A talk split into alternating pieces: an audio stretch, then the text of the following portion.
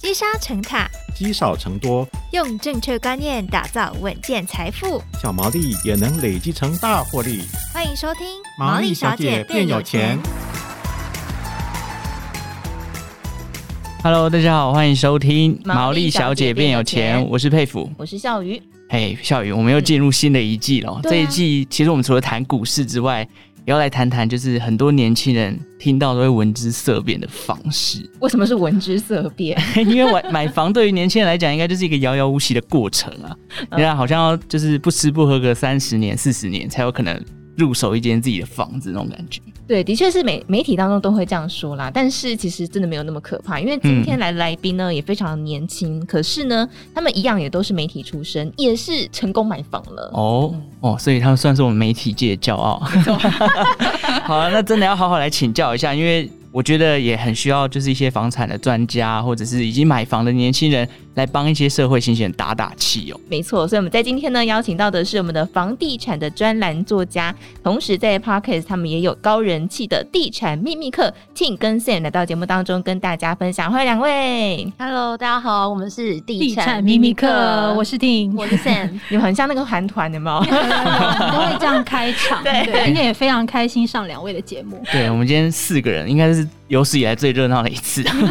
平常的节目来宾都是只有一位。对对对，就是顶多就三个人嘛，现在有四个人。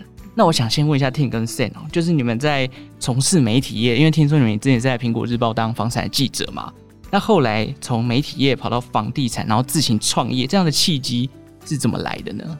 呃，其实我们在进入媒体业的时候，那时候大概是二零零八年，大家回推一下，大家可以知道我们的 年纪。那那个时候，其实媒体业都还算是一片欣欣向荣，嗯、但是，哎、欸，我们在就是苹果这十几年来，真的是见证了它的一个死亡 交叉。那因为那个时候我们在报社主要就都是负责采访房地产，嗯，那后来就是在二零一二年左右开始吧，就开始有网红这件事情兴起。然后我们两个就观察到，哎，市场上有很多的网红，什么美妆网红啊、美食网红，但是房地产这一块在那个时候是没有网红的。哦。然后我因为我们就是一直都是专精在房地产这一块，然后学的又是大众传播，就觉得哎，那我们好像可以把这一块的知识转换成大家可以听得懂的语言，所以我们就创立了地产秘密客。呃，先部落格，然后粉丝团这样子，然后后来就哎、嗯、发现这一条路好像可以走，然后我们就开始转型，就是从报社的传统媒体，脑到新媒体这样。嗯，而且你们那时候是一个人的薪水是养两个人吗？哎、哦，我们其实哎爬了不少文哦。对，我觉得蛮猛的。当初怎么会？因为这个需要蛮一个蛮深厚的信任基础，可能说哎、欸，也不是情侣，也不是呃血为血缘关系，可是可以这样子互相的信任。说到情侣，然后很多人以为我们是情侣。对啊，我搜寻地产秘密课是同志嘛？我们可能感情比情侣好好亲，可能会吵架。我们两个很少吵架，我们我们十几年来几乎没吵过架。那因为我们已经同事十几年了，那其实彼此都有默契。那我们以前是在报社也是同一个 team。那同一个 team 其实大家就是都是跑房地产，所以大家有相同的语言，然后也对于这个领域是非常的有兴趣的。然后后来其实我们也出了一本自己的书，嗯，然后催生了地产秘密课这样子。嗯、然后那时候呢，其实我们之前有在我们的节目上跟大家分享，就是 Sam 他为什么会愿意把他一半的薪水分给我，是因为当时就是我决定离开报社，然后出来创立自媒体的时候。那时候其实是我买第二间房，那间房是送给我爸爸妈妈的，对，礼物。那买第二间房的时候，是我第一个月要呃，就是要付那个房贷，其实压力很大。然后是在完全没有薪水的状态下，我要负担第二间房的房贷。我记得那时候其实我蛮害怕的。然后 Sam 就跟我说：“没关系，为了保障我们两个人都有薪水，那我把我一半的薪水分给你。”好伟大，好感人哦！是不是有？是不是有洋葱？对对对，这个故事其实，在我们的节目上分享，也很多人有回响，就觉得 Sam 很有义气。嗯，对。那因为我们其实就是有革命情感嘛，所以在地产秘密课这个频道，其实我们也认识了很多人啦。然后也很谢谢大家给我们的支持。这样，对。嗯、这边我要补充一下，每次 Ting 都说我很有义气，但是其实有义气的是他，因为我觉得要。先跨出那一步的人，呃，就是离开离开原本的工作，哦、然后去创业，那个人其实是比较勇敢的人，所以其实是他比较有义气。哇，真好！我好像没有这个义气分一般的薪水给效率。赶快赶快！那你们两个人在创业的过程当中，总是然后创业，大家都会说万事起头难嘛？那你们有面对到什么样的挑战，或者是？在这个过程当中，你们觉得最大的收获是什么？嗯，其实一开始就是我们要创立自己的平台的时候，的确是从没有人认识地产秘密客，嗯、然后到现在，其实慢慢有一些人真的是他在路上会认出说：“哎、欸，请问一下，你是秘密客的 Ting 吗？哦、我是你的粉丝。哦”其实还蛮感动。我们常常真的。只是去外面吃个热炒也会被认出来，对，啊 对。那一开始其实从没有人认识地产秘密课是谁的时候，我们是怎么去经营我们的平台的？嗯，因为其实我们当时就是在朋友的鼓励下，我们就开了自己的 podcast 频道。对，那当时其实蛮幸运的，就是 podcast 讲地产的是蛮少的，嗯，对，是有，但是是蛮少的。所以那时候我们几乎是用我们自己的劳力去换取跟其他。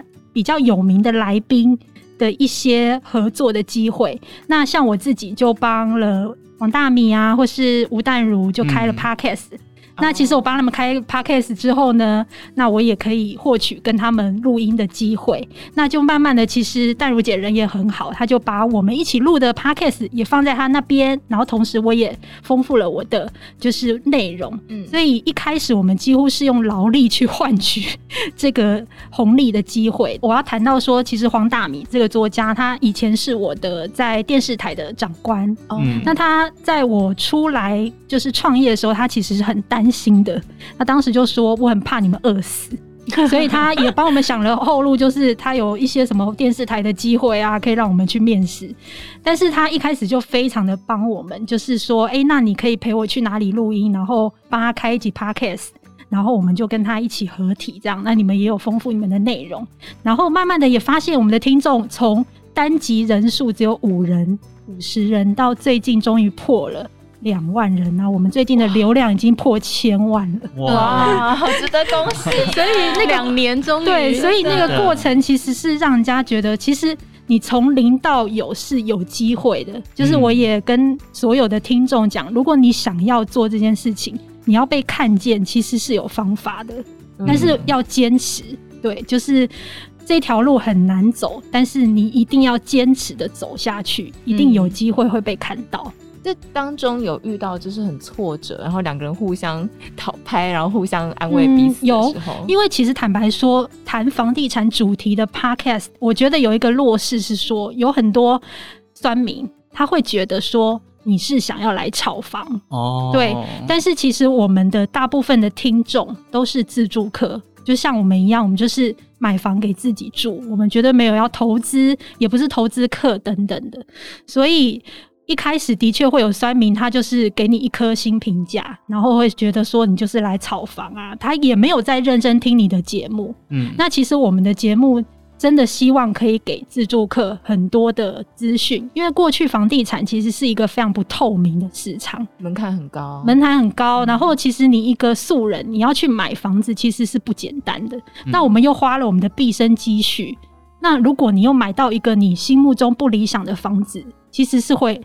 淌血的，因为就是地心瓜，提心瓜，对，所以我们才希望说，在地产这个频道是可以给很多人很丰富的资讯，让他们可以顺利买到他们理想的房子。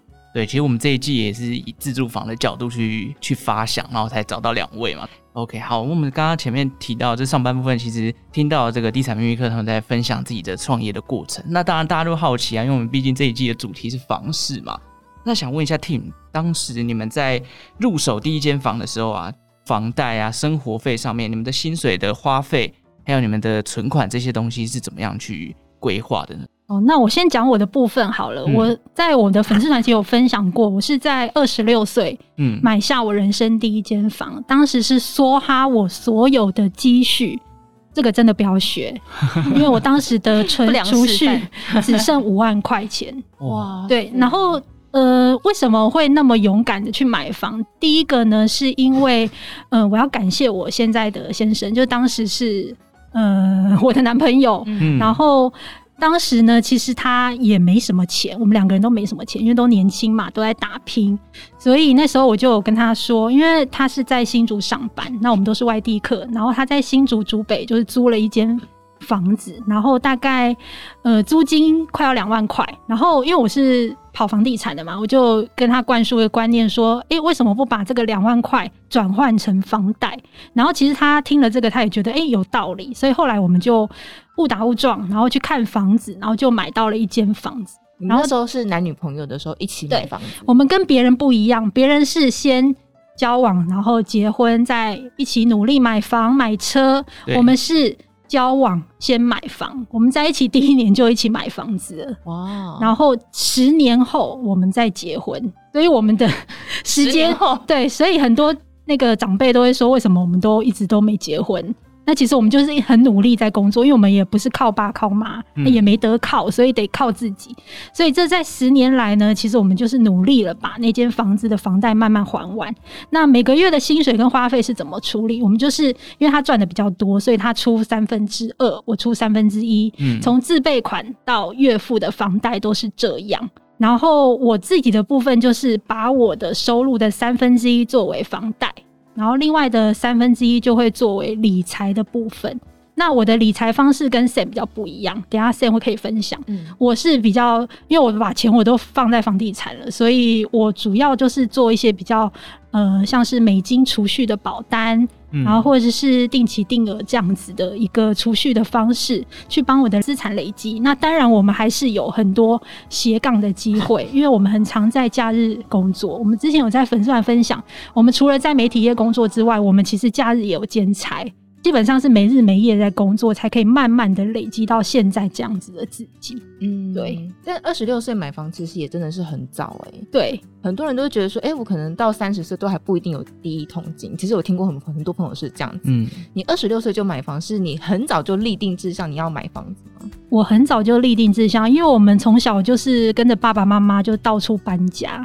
那我自己又是巨蟹座，就是对我来说搬家是一个，呃，一直埋藏在我心里的一个阴影，很深的一个阴影。所以那时候我就是出社会，我就立定我一定要买自己的房子。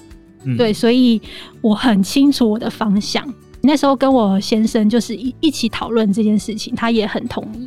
嗯，所以我们当时其实竹北的房价也很便宜，没有像现在这么贵。我们那时候买两房大概六百多万。哇，对，现在应该没有这个价钱了吧？现在 现在可能一直摇头。对，因为现在竹北的房价很贵。竹北很妙，就是大家最近房市不是很冷嘛？然后就只有竹北在排队，所以很妙。竹科工程师都在那边嘛？对，因为其实竹北这个地方它是以外地客为主。因为大家都是因为工作才搬到新竹，嗯、对。那像我们那一栋社区，大部分都是工程师，对。所以，嗯、所以其实大家就是你可以看到那个，只要过年啊，除了台北会闹空城之外，竹北也会闹空城，因为大家都返家。哦，工程师回家对，对对对。哎、欸，那 Sam 呢？你在买第一间房的时候是怎么规划的？因为其实我买第一间房的时候年纪已经比较大了，嗯、所以嗯、呃，我那个时候。我是因为我是北漂族，我是本身是台南人，所以我的工作必须要在台北的情况下，我就势必得买一间房子才能在这里落地生根。所以我也是从大学毕业就开始立定志向，是一定要买一间房子。而且应该很多人都会被就是家长灌输一个观念，就是说要认真存钱，长大一定要就是买一间自己的房子。嗯、所以我是从毕业的第一个月我就开始进行我的买房计划，但是因为北漂族嘛，就是我还是必须得租房子，所以我当然就是进度条会稍微缓慢一点，所以我是一直到三十几岁我才买了我的第一间房。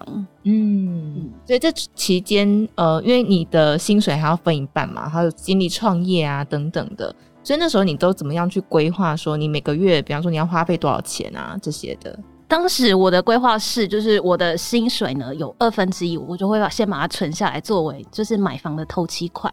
然后后来买房子之后呢，我现在的房贷支出也是抓大概在二分之一。那我知道很多房产专家其实都会建议说，房贷的支出不要超过收入的三分之一。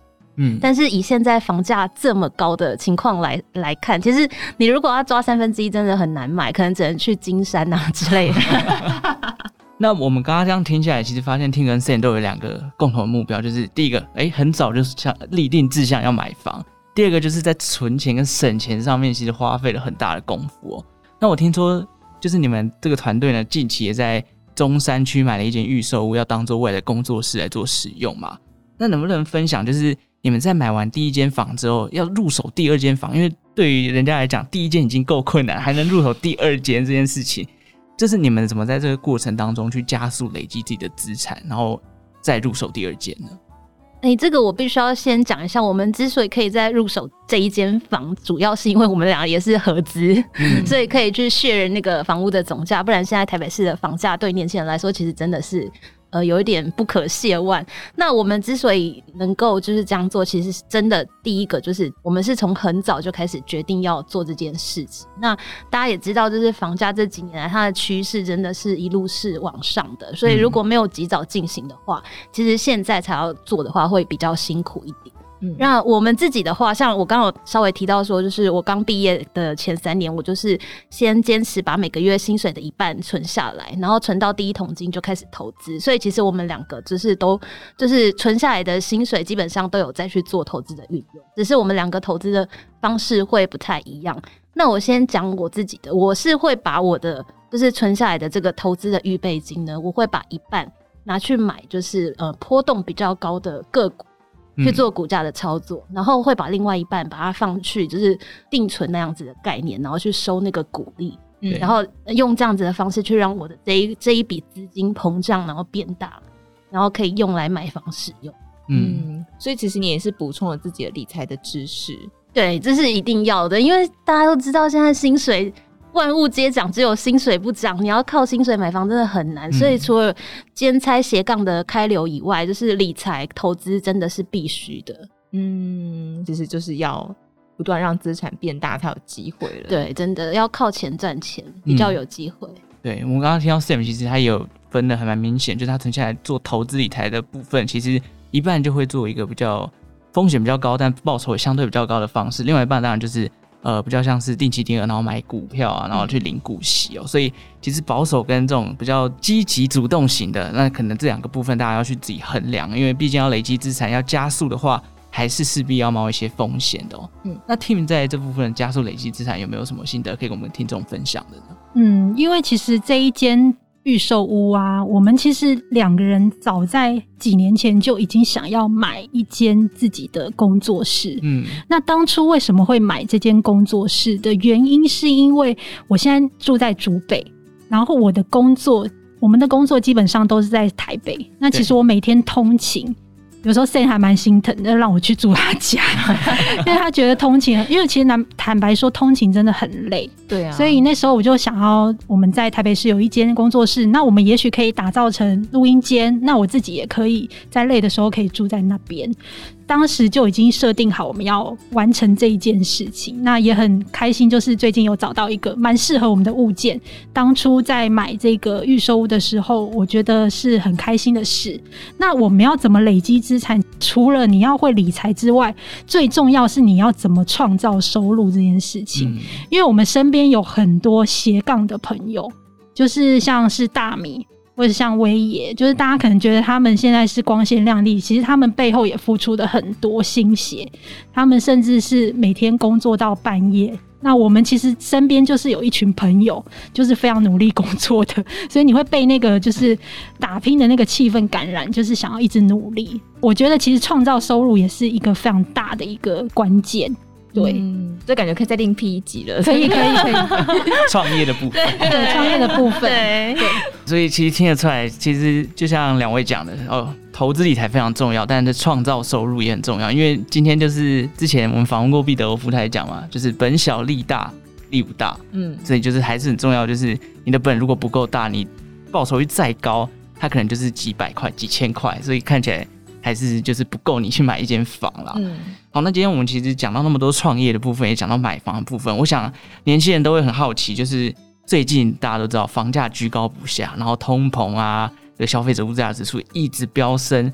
那两位会怎么建议社会新鲜人他们看待买房这件事情呢？其实我们还蛮建议，就是每个人都要有一间自己住的房子，因为很多年轻人他可能没有去考虑到。老年以后的居住需需求。那像我们在市场的观察会发现，其实银发族在租屋的市场是非常的弱势的。嗯，你可能有钱都租不到房子。对，而且大家可以猜猜看，就是几岁以上，基本上房东就不会考虑把房子租给你。就算你给他看存款证明这些，其实他都意愿不高。六十。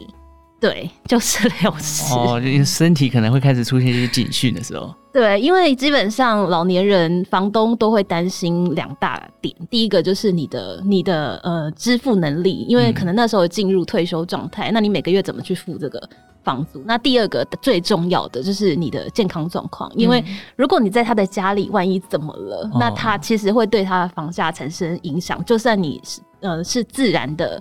亡故其实也会对房价产生影响，所以我们其实都还蛮建议，就是大家至少要有一间自己住的房子。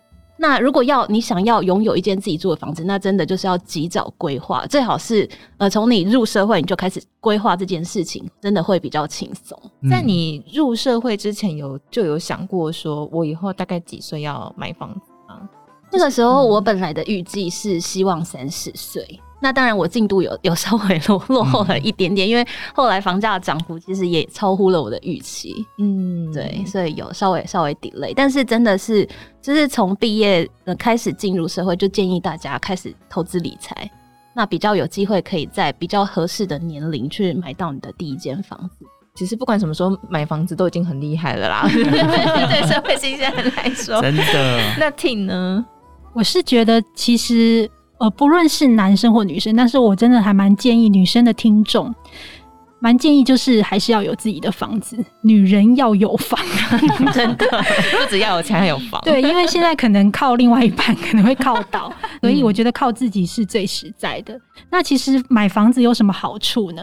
第一个是你突然有一天被扫地出门的时候，你有地方住哦，没错，这很重要。你有一个私房钱，就是你可以把它当成每个月的租金收益。你有自己的一波储蓄，那以后呢？其实你也考虑以房养老。虽然以房养老现在申办的状况不是那么好，可是其实房子你可以把它当成一个资产，你未来也许可以把这个房子。你如果没有生小孩，你可以抵押给银行，然后每个月可以创造固定的现金流，其实也是一个方式。嗯、因为之前我有曾经跟一个做养生村的一个很知名的教授聊天，他就说呢，他们之之后会在某一个地方就是打造一整面的养生村，一整片。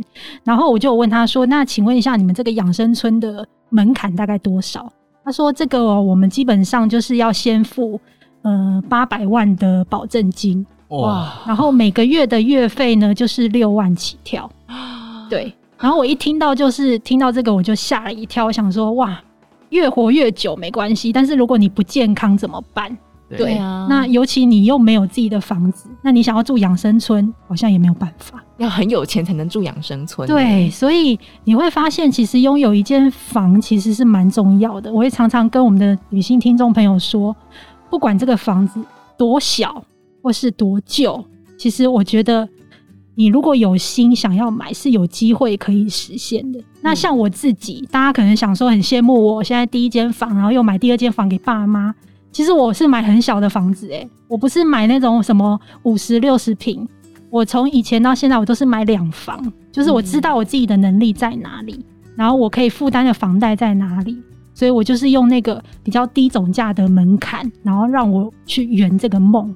对、嗯，我觉得所以就是买预收有这个好处，对不对？就是前面要负担的呃这个钱比较没有那么多，压力那么大。是对，但是这下这个是我们下一集要讲的。我先卖个关子。OK，所以我们其实听得到就是。两位的建议都是要有一间自住房，但不管男生女生，甚至年轻人，你们其实一开始出社会的时候呢，就要往买房这个目标来努力哦。那今天其实听了一下这个地产秘密课他们的创业的故事，然后怎么样累积收入，怎么样加速累积资产到买房这条路，我相信所有的。这个年轻听众，我们就一起努力好不好？因为我也在买房的路上，一起努力。加油，加油！好，那就感谢大家今天的收听哦。如果喜欢毛利小姐变有钱的节目呢，也记得订阅我们的频道。那也感谢地产秘密客。当然，如果大家对于房产有更多的想要了解的资讯呢，也可以到各大 podcast 搜寻“地产好学生”哦，就找到他们的频道了。那今天就谢谢大家收听，我们下一次再见喽，拜拜，拜拜。拜拜。金周刊第六届新能源国际论坛光电储能近零新路径活动圆满完成，错过的与会读者可搜寻 ESG 永续台湾新能源国际论坛精华，一睹产业最新动态。